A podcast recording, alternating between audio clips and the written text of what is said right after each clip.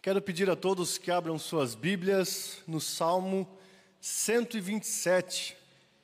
Salmo de número 127. Eu farei a leitura e peço que os irmãos acompanhem com bastante atenção e com fé a leitura da palavra do Senhor. Salmo 127 diz assim: Cântico de romagem de Salomão. Se o Senhor não edificar a casa, em vão trabalham os que a edificam. Se o Senhor não guardar a cidade, em vão vigia a sentinela. Inútil vos será levantar de madrugada, repousar tarde, comer o pão que penosamente granjeastes. Aos seus amados ele o dá enquanto dorme. Herança do Senhor são os filhos, o fruto do ventre, seu galardão. Como flechas na mão do guerreiro, assim os filhos da mocidade. Feliz o homem que enche deles a sua aljava. Não será envergonhado quando pleitear com os inimigos a porta. Vamos orar mais uma vez? Deus, a tua palavra foi lida e nós pedimos a tua bênção, misericórdia e graça, tanto na exposição quanto ouvindo, ó Deus, a tua mensagem, para que nossos corações e mentes sejam edificados e transformados para a tua honra, para a tua glória e para a edificação da tua igreja. Em nome de Cristo que nós oramos. Amém. Bom, primeiro domingo do ano, você ontem ou anteontem deve ter feito algumas promessas, alguns compromissos, pensado em algumas coisas que você quer fazer durante este ano, algumas resoluções. Sejam elas listadas no celular, no papel, ou somente na sua mente, no seu coração, a verdade é que quando começa um ano, a gente começa refletindo. Ah, eu acho que esse ano eu vou fazer isso, eu vou fazer aquilo, vou fazer aquilo outro, enfim, eu preciso comprar isso, conquistar aquilo, é, mudar isso, pensar diferente nesta área. Há muitas resoluções, reflexões e coisas que passam na nossa mente que nós queremos fazer, queremos pensar, queremos mudar e transformar na nossa vida. E a questão é: será que todas essas coisas que nós pensamos, refletimos, resolvemos, queremos e desejamos fazer nesse ano, estão debaixo do cuidado, do auxílio, da presença e da vontade de Deus? O salmo que nós acabamos de ler fala ao menos de quatro áreas onde não adianta nós fazermos, pensarmos, resolvermos, nos dedicarmos e nos esforçarmos se não tiver a proteção, a bênção e a companhia do Senhor ao nosso lado. Não adianta nós construirmos, ter, termos o desejo de proteger, trabalharmos arduamente ou até termos filhos e constituir família se Deus não estiver conosco. E se nós não estivermos diante dele, dedicando nossa vida para ele. Esse salmo veio a calhar, acho que muito bem, né, nesta série dos salmos de romagem, onde seja qual for o projeto e o planejamento que você tenha para esse ano, será vão e inútil se o Senhor não for com você. É por isso que nesta manhã nós aprenderemos, neste salmo, que sem o Senhor é tudo vão. Guarde isso no seu coração. Sem o Senhor é tudo vão, é tudo inútil.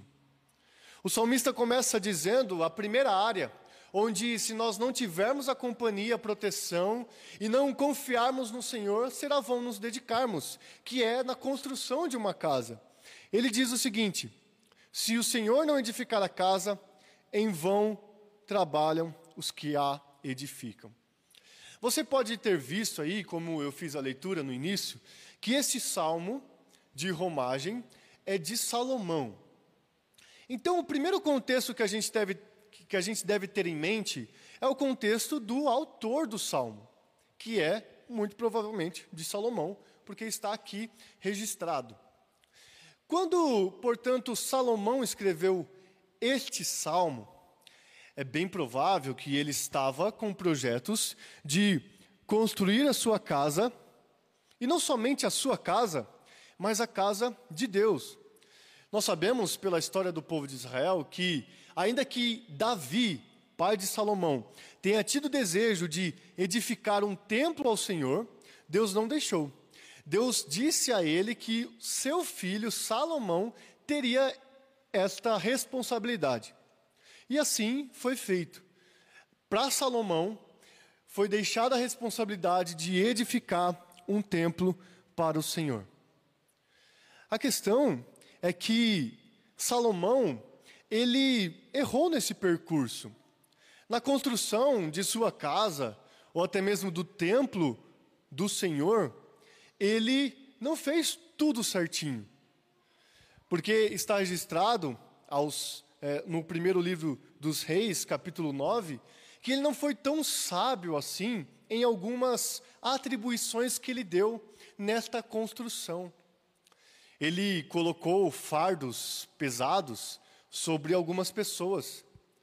Onde nós vemos depois na história, quando o reino se divide, que os seus filhos, na verdade, Roboão, ele intensifica estes fardos, e ali nós vemos que o povo já estava cansado da escravidão e do trabalho forçado que Salomão havia colocado sobre eles.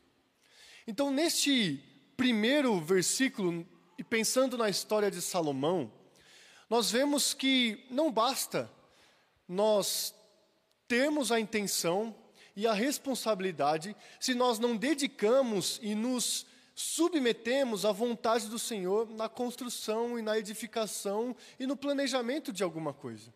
Para Salomão foi assim. Ainda que ele tinha esta responsabilidade, ele precisava se submeter totalmente à vontade de Deus. Um outro contexto que a gente precisa ter em mente, estudando este salmo, é o contexto dos peregrinos, que cantavam estes salmos rumo a Jerusalém. Nós temos visto, esse aqui já é o oitavo salmo que nós estudamos. E nós sabemos que nesses salmos de romagem, ou melhor, estes salmos de romagem, eram cantados pelos israelitas peregrinando rumo a Jerusalém, onde lá eles participariam de pelo menos uma das festas anuais que eles eram obrigados a participar, segundo a lei mosaica. Então lá, e para lá, eles se dirigiam e eles cantavam. Como nós vimos no salmo passado, Salmo 126, que foi muito provavelmente composto após o exílio babilônico, este aqui também, provavelmente, na verdade, ah, não, aliás, os peregrinos, ele não foi composto antes do, é, depois do exílio, mas os peregrinos provavelmente cantavam após o exílio babilônico. E eles, ao, can, ao cantar este salmo, eles poderiam ter em mente o templo do Senhor que havia sido destruído pelo povo da Babilônia e precisava ser reconstruído.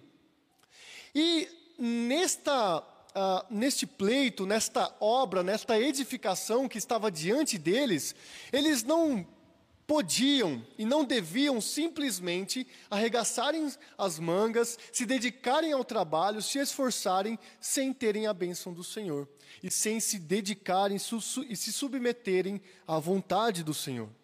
Então, tanto Salomão, na construção do templo, quanto os israelitas após o exílio, na reconstrução do templo, precisavam se dedicar, sim, para a construção da casa de Deus.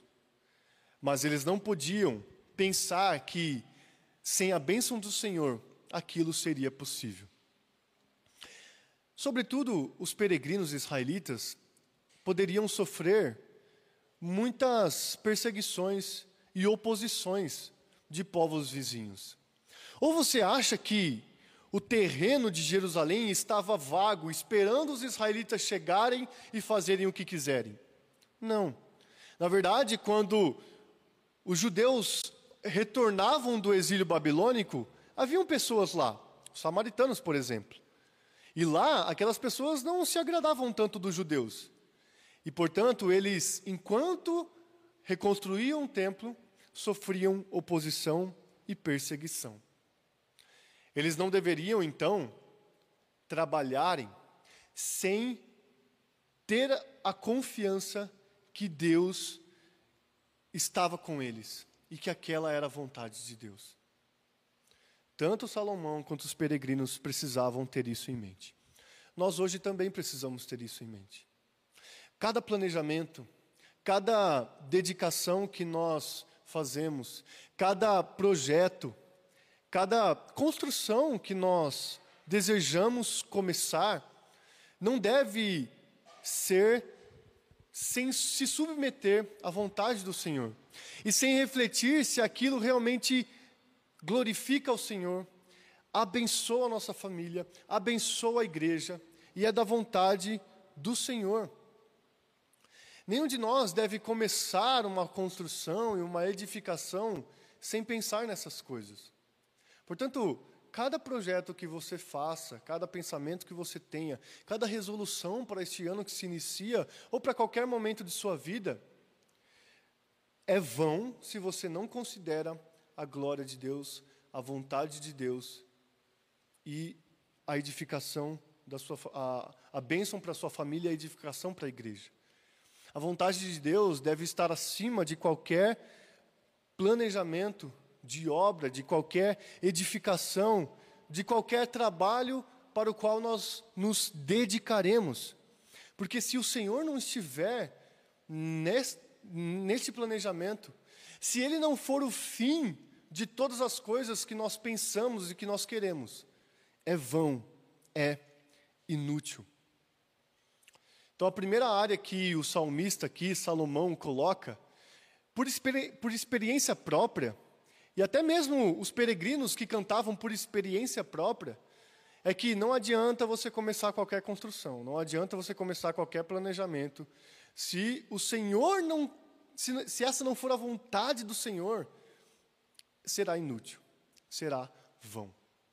Muito parecido com isso, ainda no verso 1, está outra área, onde não adianta nós nos dedicarmos se o Senhor não abençoar, Olha o que é dito na segunda parte do verso primeiro.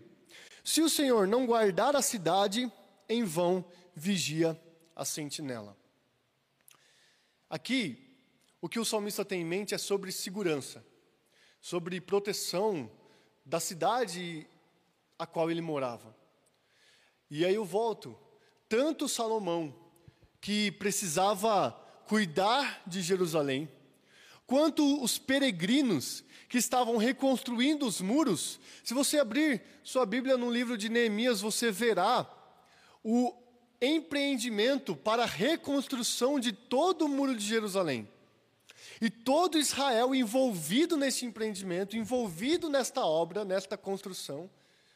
E ali até mesmo Neemias ordena que eles tenham uma ferramenta na mão e a espada na outra para ficarem atentos, porque ali havia oposição, havia perseguição, e povos vizinhos não se agradavam de mais uma vez os judeus estarem reconstruindo Jerusalém.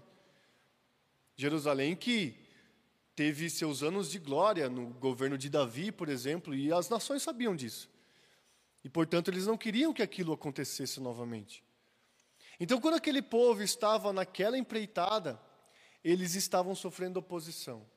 E eles precisavam entender que não adianta a gente começar esta obra, começar a reconstrução dos muros, não adianta nós termos todas as ferramentas, as pessoas e a espada numa mão, se Deus não estiver com a gente. Se Deus não estiver nos guardando, será em vão aquele que estará sobre uma sentinela, um lugar alto, para ver se algum inimigo se aproxima. Se Deus não estiver conosco, não adianta nós construirmos o muro mais alto da região. Se Deus não estiver conosco, não adianta nossas portas estarem bem fechadas, bem firmadas, bem alicerçadas.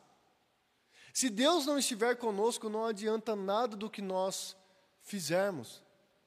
Esta deveria ser, este deveria ser o sentimento de cada um daqueles que estavam reconstruindo o templo.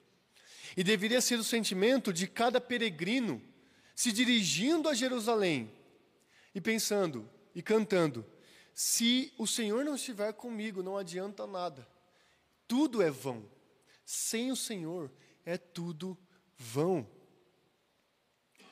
Eu sei que nós precisamos sim nos resguardar em muitas coisas, e portanto aqui eu adianto que o contraste que o salmista está fazendo não é entre alguém que faz as coisas que nós estamos vendo, como por exemplo, planejar a construção de uma casa e guardar uma cidade. O contraste não é entre esta pessoa e entre uma pessoa que deixa de fazer estas coisas. O contraste é entre uma pessoa que faz e não quer confiar no Senhor, com uma pessoa que faz e coloca sua vida sob a proteção, a companhia, a presença de Deus. Essa é a diferença. Porque o salmo, ele não diz que nós não devemos edificar uma casa ou guardar a cidade, ou não diz, olha, não precisa mais de sentinela, tire todo mundo aí do muro, ninguém vai precisar se cuidar e se proteger. Não é isso. Mas é onde está a sua verdadeira confiança, sua verdadeira segurança, sua verdadeira paz. Não deve estar em você, nas armas, nas ferramentas, no tamanho do muro, na casa bem alicerçada que você construiu, mas deve estar no Senhor, no Senhor Deus. Tudo aquilo que nós pensamos, planejamos e resolvemos deve estar submetido à vontade do Senhor e ao entendimento de que Ele é o nosso Deus e de que Ele tem tudo em Suas mãos. Então, a primeira área aqui que nós precisamos entender que sem o Senhor é tudo vão é na construção de algo, na proteção de algo. E a partir do verso 2 nós vemos mais uma área, que é na área do trabalho. O verso 2 diz o seguinte: Inútil vos será levantar de madrugada, repousar tarde, comer o pão que penosamente granjeastes. Aos seus amados ele o dá enquanto dorme. Aqui, inclusive, neste versículo, é mais uma prova de que foi Salomão que escreveu esse salmo, porque quando nós lemos amados no verso 2, é de onde vem o verdadeiro nome de Salomão. Quando Davi, o rei Davi, entregou Salomão para o profeta Natã, o profeta Natã disse que, na verdade, o nome daquela criança seria Gedidias. Da onde vem esta palavra amados? Então, o que Salomão está escrevendo aqui é: será inútil, e repare, Inútil é a mesma palavra que estava no verso 1, onde nós vimos: em vão trabalham, em vão vigia. Esta palavra vão e esta palavra inútil são as mesmas palavras aqui no Salmo. Então, Salomão está repetidas vezes dizendo: é inútil, é vão fazermos coisas, se nós não estivermos diante do Senhor submetidos à vontade e ao amor e à companhia dele. E aquele que, aquele a quem ele ama, receberá do seu cuidado, de sua presença e de sua bênção. E este salmo não é o único registro de Salomão sobre coisas inúteis que nós podemos fazer e são inúteis quando nós não nos submetemos a Deus. Ele escreveu um livro inteiro sobre isso. Quando Salomão escreve Eclesiastes, ele vai falar que, na verdade, é tudo vaidade e tudo correr atrás do vento, se nós não entendemos o que nós devemos fazer aqui nesta terra. Inclusive, sobre trabalho, ele vai dizer no verso 18 do capítulo 1 que, olha, eu trabalhei tanto nesta vida debaixo do sol para deixar as coisas para aqueles que vêm após mim, para aqueles que virão depois de mim. Então o que Salomão está dizendo é que adianta você ser o primeiro a acordar e o último a dormir, trabalhando arduamente. Se você não se submete à vontade do Senhor, não adianta de nada. É inútil levantar de madrugada e repousar tarde, sendo você alguém que não se submete à vontade e não submete os seus planos ao Senhor. É interessante que nós podemos identificar na realidade que isto é verdade. Por exemplo, as pessoas que acordam muito cedo e passam o dia inteiro trabalhando e dormem muito tarde e enriquecem, geralmente não desfrutam daquilo que elas conquistaram. Geralmente também estas pessoas deixam de ser presentes para a sua família e acabam formando filhos ou deixando seus filhos serem criados por outras pessoas. Outra coisa que nos faz entender e identificar o quão vão é você trabalhar tanto sem se submeter ao Senhor, são as pessoas que trabalham, enriquecem e quando se veem com tudo, tiram suas próprias vidas. Por verem e não sentir e não se sentirem satisfeitas diante daquilo que elas têm. Mesmo acordando cedo, mesmo dormindo tarde, e colocando nessas coisas a satisfação delas, elas verão, de nada vale isso aqui. Isso tudo é inútil, é vão. Se o Senhor não for o meu Deus, se o Senhor não for o fim de todas as coisas que eu faço, o fim de todo o trabalho, de toda a minha dedicação, de toda a minha labuta, de todo o meu trabalho árduo, é vão, é inútil. E perceba, eu quero repetir que o contraste não é entre alguém que trabalha e alguém que é ocioso. Não é entre um trabalhador e um preguiçoso. O contraste é entre alguém que trabalha e confia no Senhor e entre alguém que trabalha e não confia no Senhor. Este que trabalha e não confia no Senhor verá o resultado de seu trabalho como algo inútil e vão. Enquanto aquele que se dedica em tudo para o Senhor poderá ver o que nós lemos no verso 2, no final do verso 2. Aos seus amados ele o dá enquanto dorme.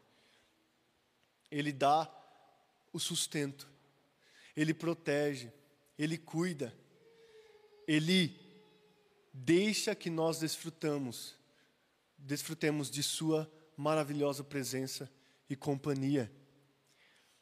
Então é claro que nós podemos edificar casas, proteger-nos e também trabalharmos.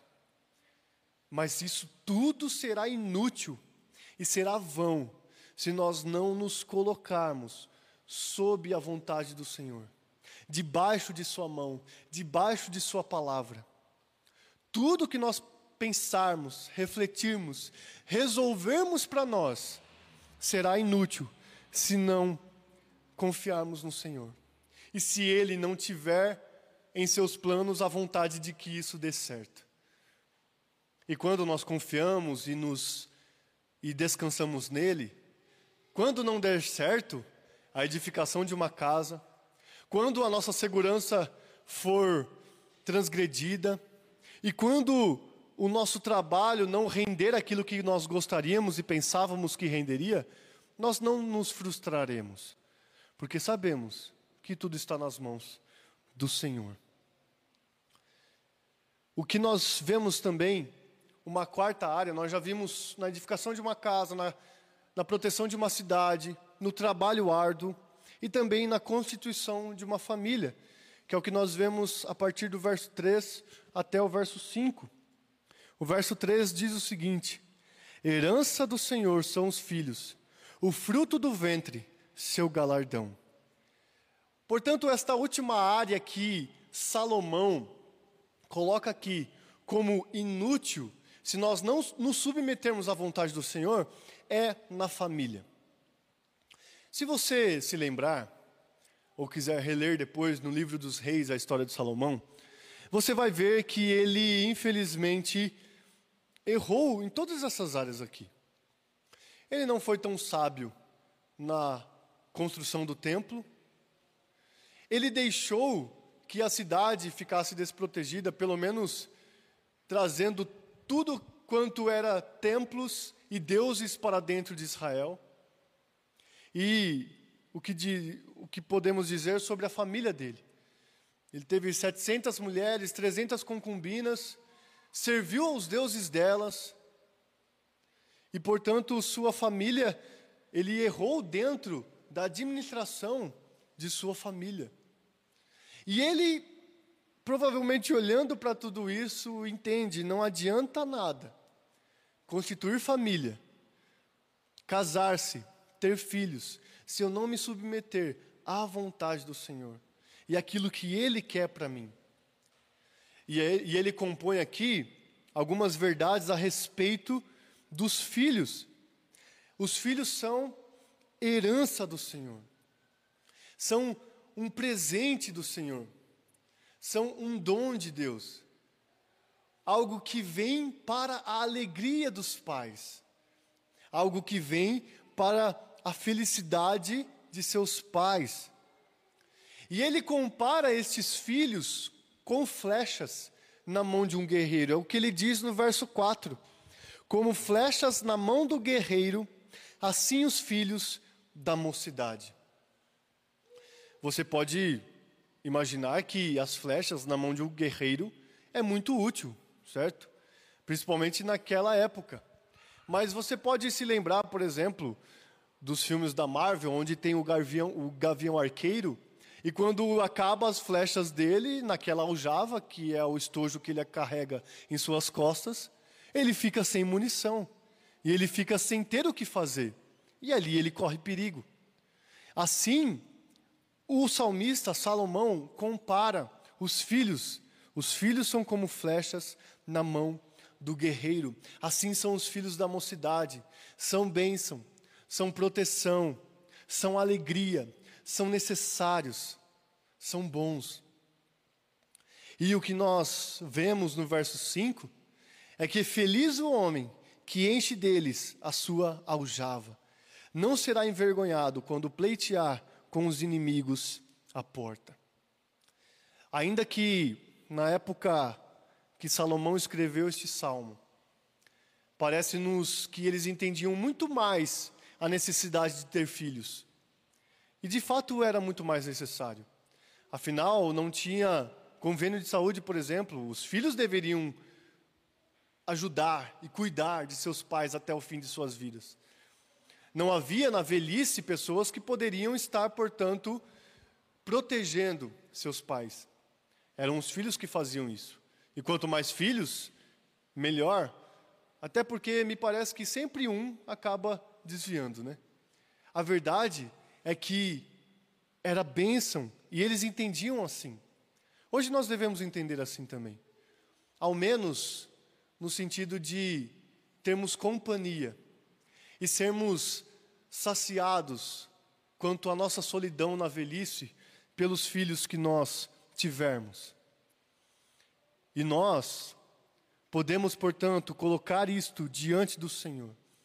A questão é, assim como na construção de algo, na proteção de algo, na, no trabalho, na constituição da família, se nós não colocarmos isso diante do Senhor, será inútil e vão.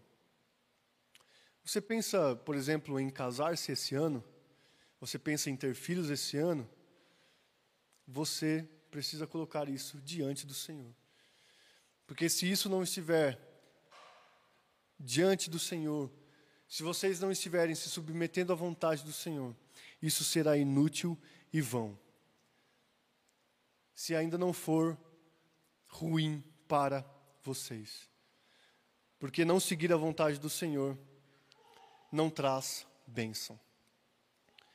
Irmãos, basicamente, portanto, o ensino do salmo é: sem o Senhor é tudo vão. Sem o Senhor, eu posso construir e ter todos os meus planejamentos destruídos.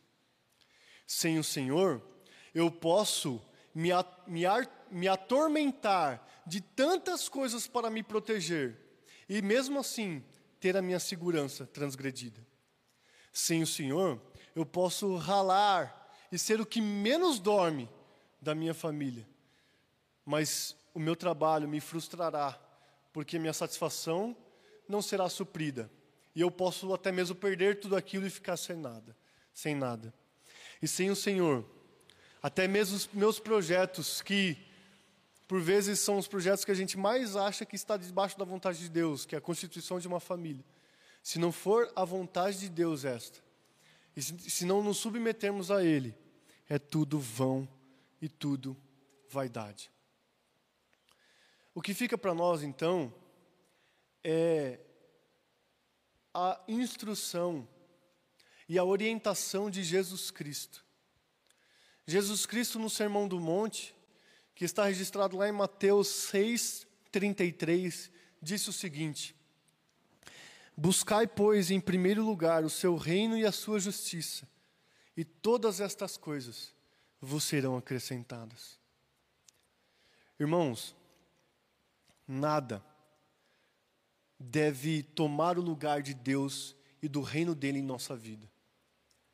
É certo você planejar, se proteger, trabalhar e constituir família.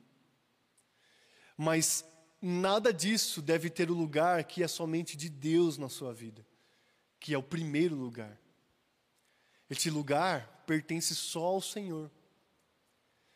E, portanto, nós devemos seguir o que Cristo nos diz: Buscai, pois, em primeiro lugar o seu reino e a sua justiça, e todas estas coisas vos serão acrescentadas.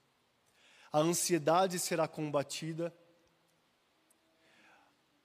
o trabalho árduo e incessante e louco será combatido, a insegurança e o desespero serão combatidos, a frustração por ter planejamentos rompidos e interrompidos será, será também combatido, porque nós teremos o nosso, os nossos olhos, a nossa mente, o nosso coração em Deus, no seu reino e na sua justiça, como primeiro lugar em nossa vida.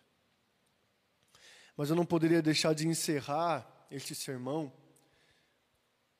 dizendo que se nas coisas, digamos, materiais, nós não conseguimos e não temos a capacidade de fazermos nada sem a aprovação do Senhor e sem a companhia e a presença dEle, quanto mais nas coisas espirituais.